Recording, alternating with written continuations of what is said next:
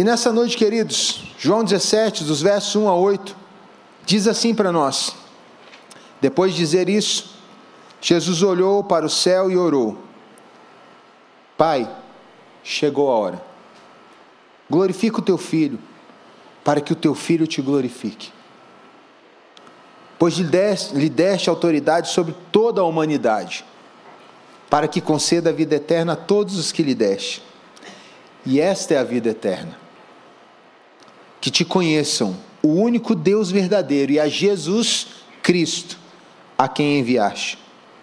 Eu te glorifiquei na terra, completando a obra que me deste para fazer. E agora, Pai, glorifica-me junto a ti com a glória que eu tinha contigo antes que o mundo existisse. Eu revelei teu nome àqueles que do mundo me deste. Eles eram teus, tu os deste a mim e eles têm obedecido à tua palavra. Agora eles sabem que tudo que me deste vem de ti, pois eu lhes transmiti as palavras que me deste e eles, eles as aceitaram. Eles reconheceram que de fato, é, eles reconheceram de fato que vim de ti e creram que me enviaste. Como eu disse, o tema dessa noite é participantes da glória de Cristo. O capítulo 17, ele tem pelo menos oito vezes mencionando a expressão glória ou glorificar. E ele faz parte de um bloco, a partir do capítulo 15 até então o 17, em que o centro desses capítulos é a glória de Deus. E Jesus Cristo inicia esse capítulo dizendo, depois de dizer isso, depois de finalizar ali no capítulo 16, sobre toda essa esse enredo sobre a glória de Deus, sobre o Deus glorioso, de uma vida para a glória de Deus, revelando seu ministério, revelando as suas ações, dizendo aos discípulos que se a semente de trigo não cair no solo e morrer, ela não tem como gerar frutos.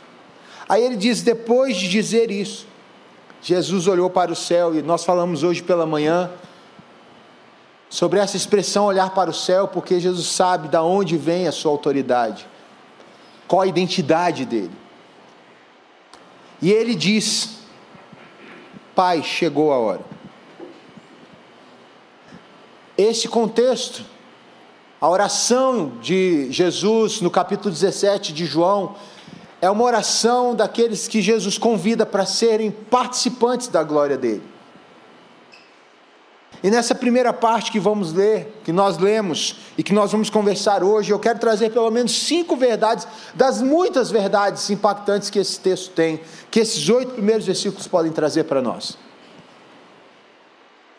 E das cinco verdades que esse texto pode nos trazer, a primeira verdade é que nós precisamos confiar que os participantes da glória de Cristo eles têm que confiar que Deus os exaltará.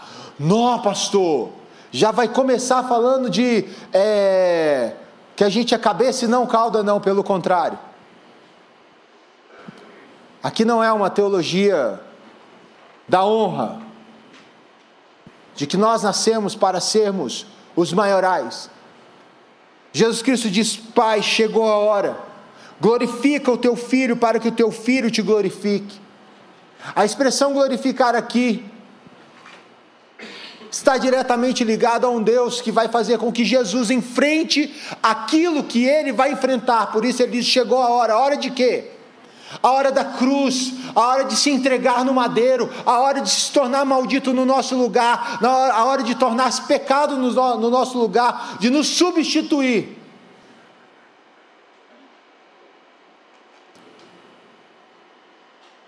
E ele diz: Pai, glorifica o teu filho.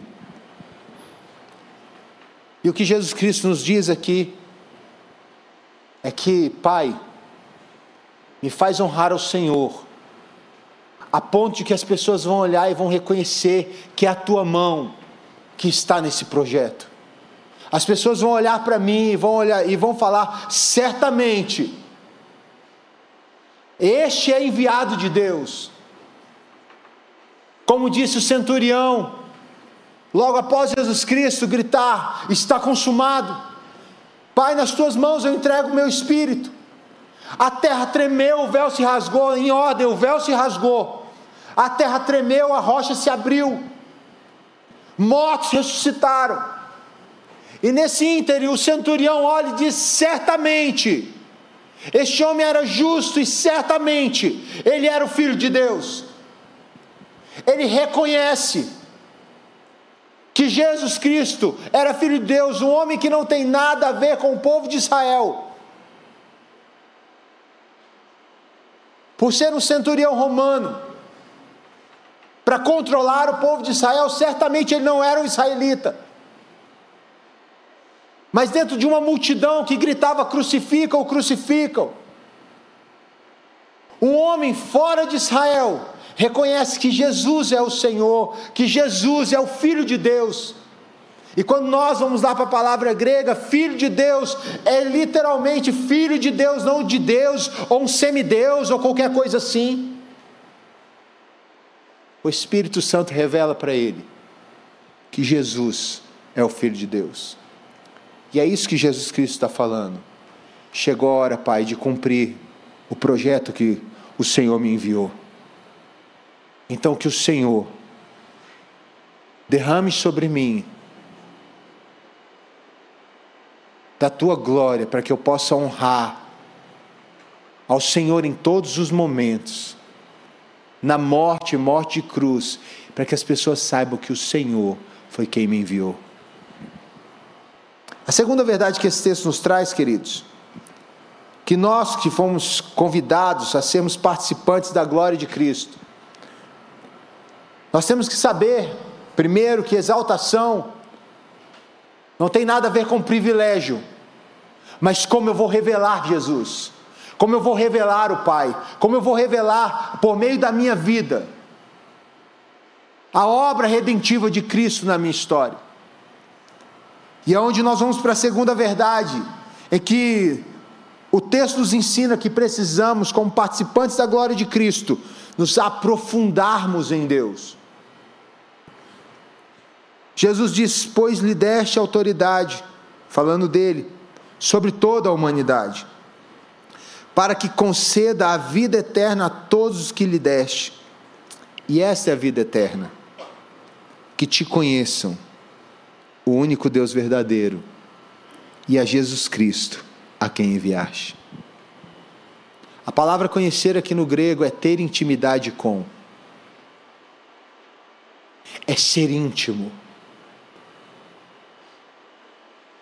Nós somos convidados a participarmos da glória de Cristo, nessa oração bendita de Jesus, para que nós saibamos que o ministério de Jesus foi nos apresentar o Pai, de forma que não só o conheçamos no sentido de sabermos que Ele existe, mas que nos aprofundemos em intimidade com Ele. E a vida eterna é isso, é voltar o relacionamento com Deus, é voltar a ter a caminhada vespertina do Criador com a criatura, do Deus que formou o homem com o homem que foi formado por esse Deus. Afinal de contas, o pecado nos separou de Deus. O pecado rompeu, o pecado não é só uma quebra de regra. O pecado é uma quebra de relacionamento. E como uma quebra de relacionamento, nós somos destituídos da graça de Deus. E fomos nós que viramos as costas para Deus por nossas ofensas à santidade do Senhor. Mas Jesus Cristo disse: Olha, o Senhor me deu autoridade para conceder a vida eterna, e a vida eterna é esta: que eles conheçam o Senhor, o único Deus, para que eles parem de bater a cabeça nas paredes, tateando no escuro, para que eles parem de caminhar como cegos guiando cegos ao abismo para que eles vejam que só tu és Deus, para que eles voltem a adorar o único Deus. O convite de Jesus é que nós que participamos dessa glória, nós nos aprofundaremos em Deus. E aqui Jesus Cristo usa uma expressão como quem fala de outra pessoa, mas falando de si mesmo. Fala o único Deus verdadeiro e é Jesus Cristo a quem enviaste. A palavra, o nome Jesus Cristo, aqui aparece no Evangelho de João umas duas vezes somente. No capítulo 1 ou 2 e agora no capítulo 17. Porque Jesus Cristo, é, Cristo não era um sobrenome de Jesus, Cristo era um título messiânico. E aqui a ênfase é Jesus, o Cristo de Deus.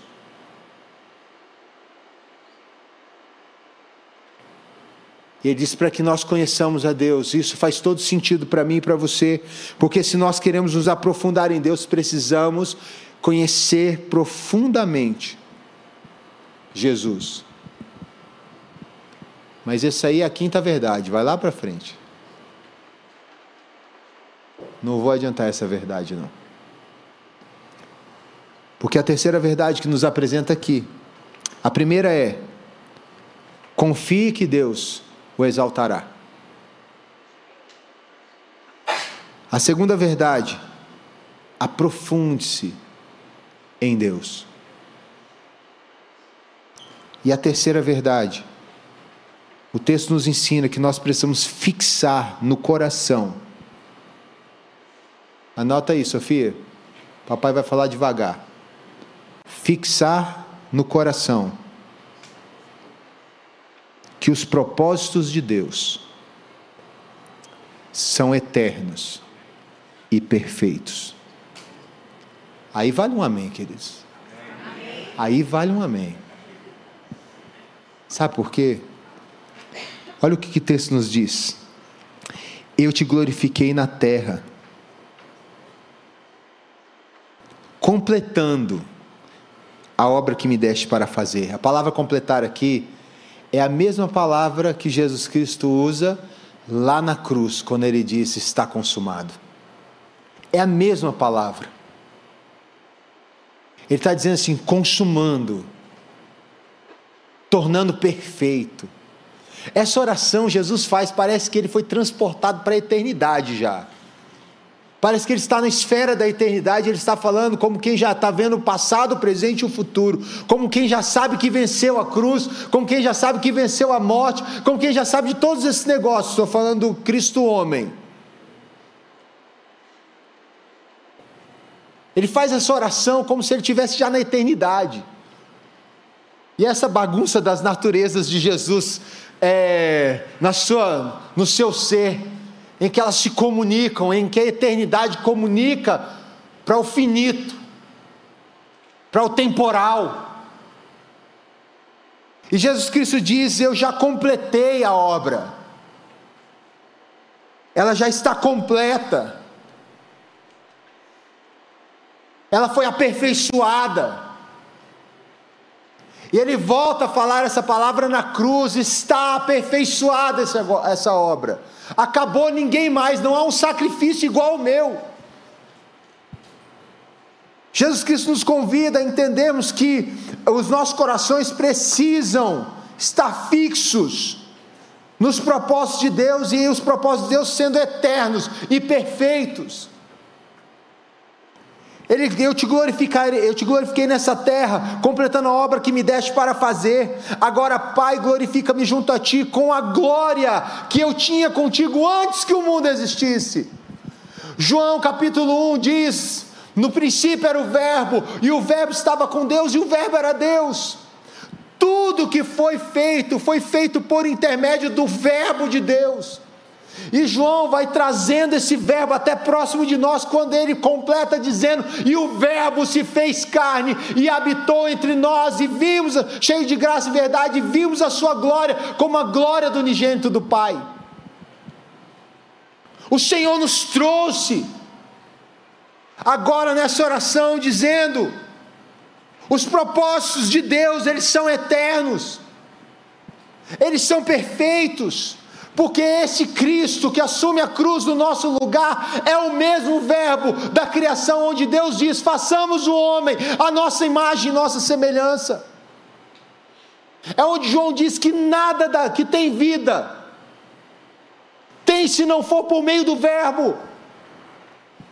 E ele disse: Senhor, eu já aperfeiçoei meu pai, eu aperfeiçoei, eu tornei perfeito novamente. Sabe quando Deus diz, é bom e é muito bom na criação, quando ele termina o sexto dia, ao terminar o homem e a mulher. Agora Jesus Cristo diz: aquela tua fala, Pai, ela é novamente real aqui para nós, eu tornei perfeito, é bom e muito bom, por quê? Porque nós somos agora justificados em Cristo Jesus, nós somos a imagem e semelhança de Deus por meio de Cristo Jesus. Precisamos fixar os nossos corações. Jesus Cristo fala que ele glorificou o Pai na terra, porque o ministério de Jesus, o ministério da encarnação, é revelado por meio dessa obra perfeita, desse sacrifício perfeito. Mas ele diz de onde ele vem, e ele é eterno, queridos. Deixa eu falar uma coisa para você. Talvez você aqui já saiba disso, mas não custa lembrar isso nos nossos corações. C.S. Dizia: ou Jesus era um louco, ou ele era Deus. Ou ele realmente era 100% homem, 100% Deus, ou ele era totalmente maluco. E o que ele falou podia até fazer sentido, mas tornar-se tornar uma mentira. Porque tudo que ele falou, ele falou dizendo é porque eu sou. Eu sou o pão da vida. Eu sou a videira verdadeira, eu sou a água da vida, eu sou, eu sou o que sou porque ele reafirmou a divindade dele na, com a humanidade dele durante muitas vezes. O Evangelho de João é o Evangelho do eu sou. Eu sou o bom pastor, eu sou a porta do aprisco, eu sou o caminho, a verdade e a vida. Eu sou. E se Jesus Cristo não é Deus, então tudo que ele falou não tem validade, porque a fala dele está em cima da divindade dele. A escolha é você. Se você vai crer que ele é um louco ou se ele é Deus, porque não dá para fazer meio termo disso. Não dá para um aproveitamento de 50% disso, não. Ou Jesus Cristo era louco, ou ele era Deus, ou nós cremos que os propósitos de Deus são eternos e perfeitos, porque Jesus Cristo nos revela os propósitos de Deus e ele nos convida a participarmos da glória dele, nesses propósitos eternos e perfeitos, que ele aperfeiçoou por meio do seu sacrifício vivo, santo, perfeito. O Cordeiro de Deus que tira o pecado do mundo, ou nós estamos fazendo tudo errado. Você está perdendo seu tempo. Mas como eu falei pela manhã, aprendi com um pastor amigo meu, que se Jonas tivesse, se a Bíblia tivesse dito que Jonas foi engolido por uma latinha de sardinha, eu creria da mesma forma, porque a Bíblia é a palavra de Deus. A quarta verdade desse texto nos ensina que precisamos, aqueles que são participantes da glória de Cristo, nessa oração bendita de Jesus que revela a glória do Pai e o Pai glorificando a Cristo, que nós precisamos nos apegar à paternidade de Deus.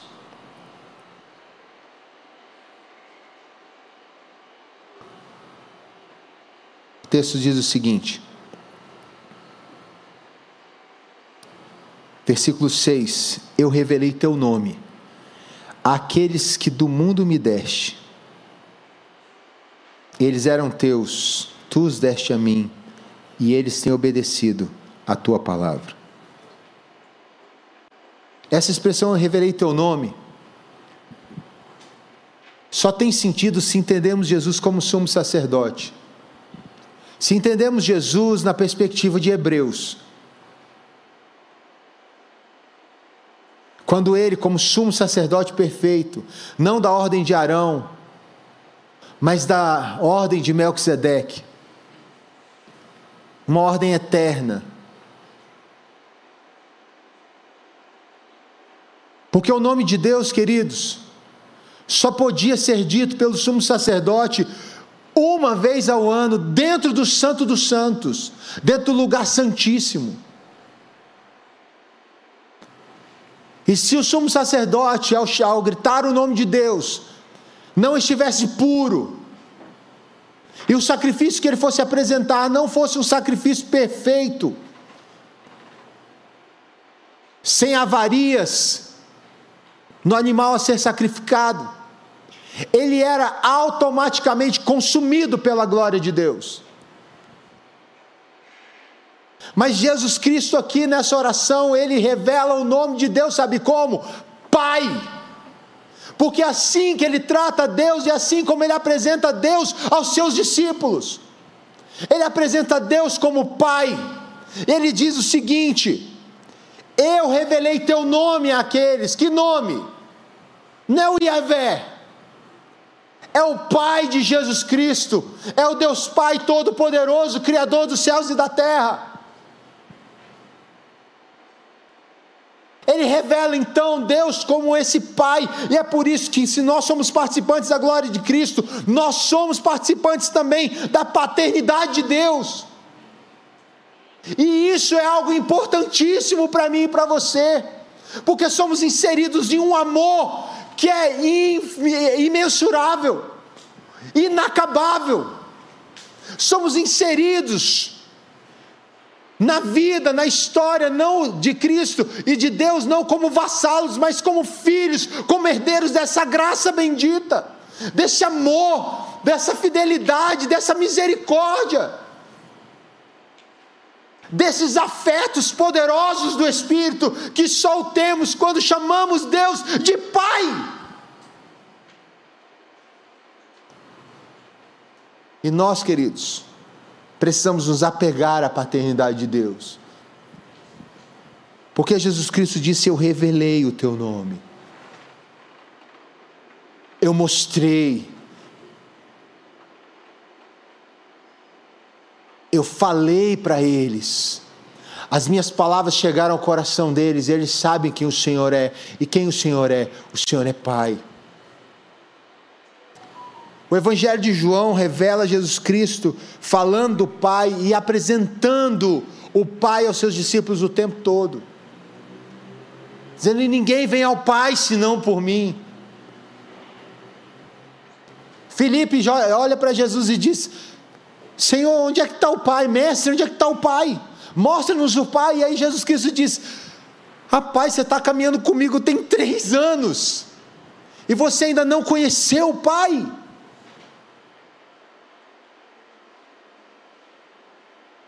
Eu e o Pai somos um. Se você conhece a mim, você conhece o Pai. E Jesus Cristo nos convida.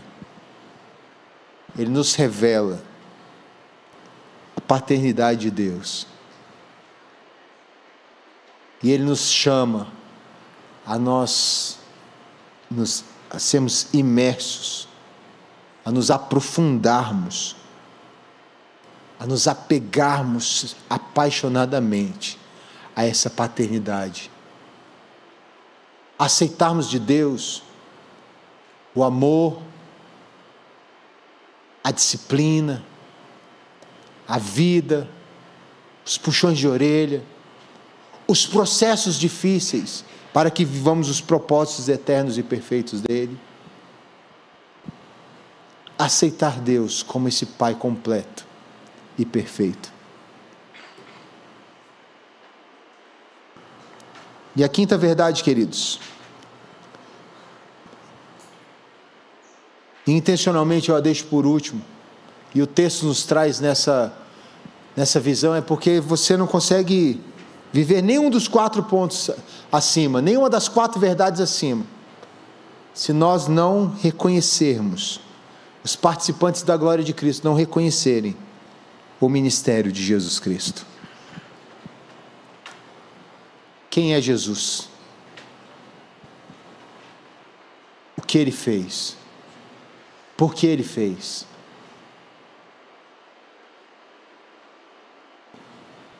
Qual era o ministério de Jesus? E aí Jesus apresenta o seu ministério. Agora eles sabem que tudo que me deste vem de ti. Pois eu lhes transmiti as palavras que me deste e eles as aceitaram. Eles reconheceram de fato que vim de ti e creram que me enviaste.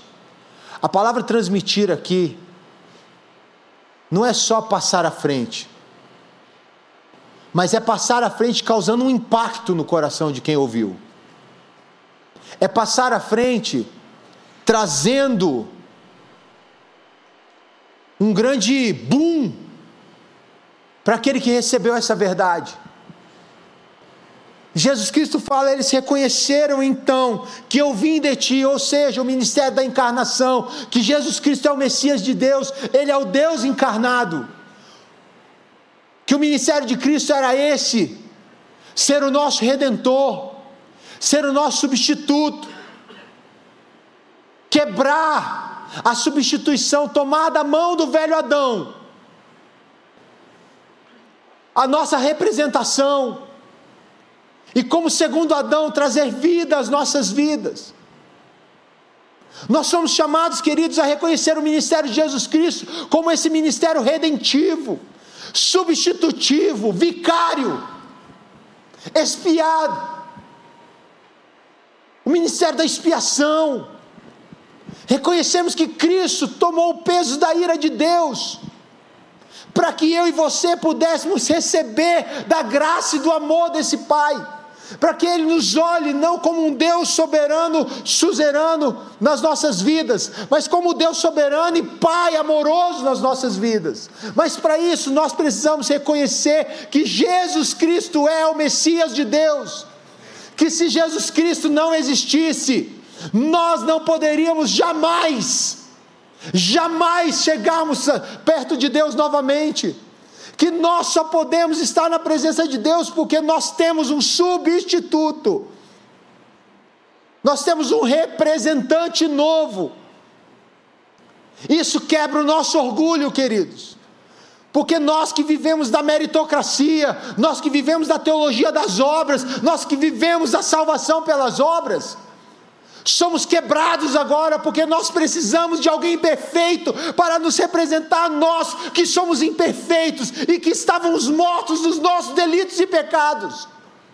E porque estávamos mortos, nós não reagíamos a Deus, mas porque Deus soprou o seu Espírito por meio do sangue de Cristo Jesus nas nossas vidas, sangue perdoador, é que nós respondemos à graça de Deus obedientemente, dizendo: Sim, Senhor, eu quero o Senhor como meu Pai.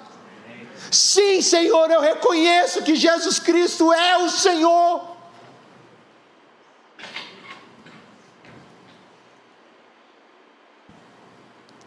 E isso, crente, precisa estar na ponta da sua língua. Isso precisa estar firmado no seu coração. Para que quando você for questionado em que você crê, você dizer assim: Eu creio em Jesus Cristo, o Filho de Deus o Deus que se fez homem, que habitou entre nós, que veio para pagar o preço do meu pecado, porque eu estava morto nos meus delitos e pecados, porque o homem sem Cristo está morto nos seus delitos e pecados, e só nele nós encontramos reconciliação com Deus. E esse é o ministério de Jesus Cristo, o ministério da reconciliação, o qual eu e você fomos convidados a sermos embaixadores. Nós somos participantes da glória de Cristo. E se o somos, confie que Deus vai usar a sua vida para exaltar o nome dEle. Se somos participantes da glória de Cristo, nós seremos aprofundados em Deus. Não seremos uma tábua rasa, não seremos uma piscina rasa, nós seremos um rio profundo de intimidade. Nós não vamos nos saciar pisando e molhando os pés nesse rio, nós só vamos nos sentir satisfeitos quando esse rio tiver nos coberto. Nós somos participantes da glória de Cristo, e se o somos, então nossos corações precisam estar fixados fixar nos nossos corações que os propósitos de Deus são eternos e perfeitos, e são eternos que eles ninguém pode mudar. Ninguém pode mudar, e se eles são perfeitos, eles não precisam de ajustes. Eles não precisam de jeitinho. Simplesmente viva no propósito de Deus. Simplesmente se lance ao propósito de Deus. Não precisa dar jeitinho para Jesus. Não precisa dar ajuda para Jesus. Ele é perfeito e tudo que ele faz é perfeito. E a vontade dele, diz o apóstolo, é boa, perfeita e agradável para nós. Se somos participantes da glória de Cristo, nós precisamos nos apegar a essa verdade maravilhosa. Nós temos um Pai nós temos um Pai perfeito, nós temos um Pai que é todo poderoso, nós temos um Pai que nos ama totalmente, Ele é todo amor, Ele é todo justiça, Ele é todo santidade, Ele é todo misericórdia, Ele é todo graça. Ele é todo, Ele é pleno, e só somos plenos se nós estivermos nos braços desse Pai se somos participantes da glória de Cristo, nós que fomos convidados por Cristo nessa oração a participarmos da glória dele, nós precisamos, precisamos reconhecer o ministério vicário de Cristo, redentivo e de reconciliação. Feche seus olhos, vamos orar ao Senhor. Santo e eterno Deus, nós nos colocamos na tua presença te louvamos, ó Deus bendito, por tua graça e misericórdia. Senhor, derrama sobre nós a tua unção, enche-nos, ó Espírito Santo, com a tua presença para que nós possamos todos os dias entendermos que por meio de Cristo Jesus nós fomos convidados a participarmos da glória do Cordeiro. A glorificarmos também o teu nome, Senhor Deus sendo um com Cristo. Que o Senhor, ó Deus, possa derramar unção e graça sobre nós, sobre o teu povo, para confiarmos, ó Deus, que o Senhor tem, ó Deus, nas mãos as nossas vidas e nada foge, Senhor Deus, da tua soberana vontade. Que nós sejamos íntimos de ti, Senhor. Que os nossos corações, ó Deus, não titubeiem nos teus propósitos eternos e preciosos e perfeitos. Que nós, ó Deus, sejamos abraçados pelos afetos desse Pai perfeito que é o Senhor. E que nós, em nenhum momento, nos esqueçamos, ó Deus, do ministério de Jesus e de quem Ele é, do que Ele fez e por que Ele fez. Para que o nosso eu seja quebrado para que o desejo do nosso coração é que Cristo cresça em nós e nos torne, ó Deus, perfeitos homens e mulheres com perfeita humanidade é Cristo Jesus. E assim, Senhor Deus, que oramos em nome do Teu Filho Jesus.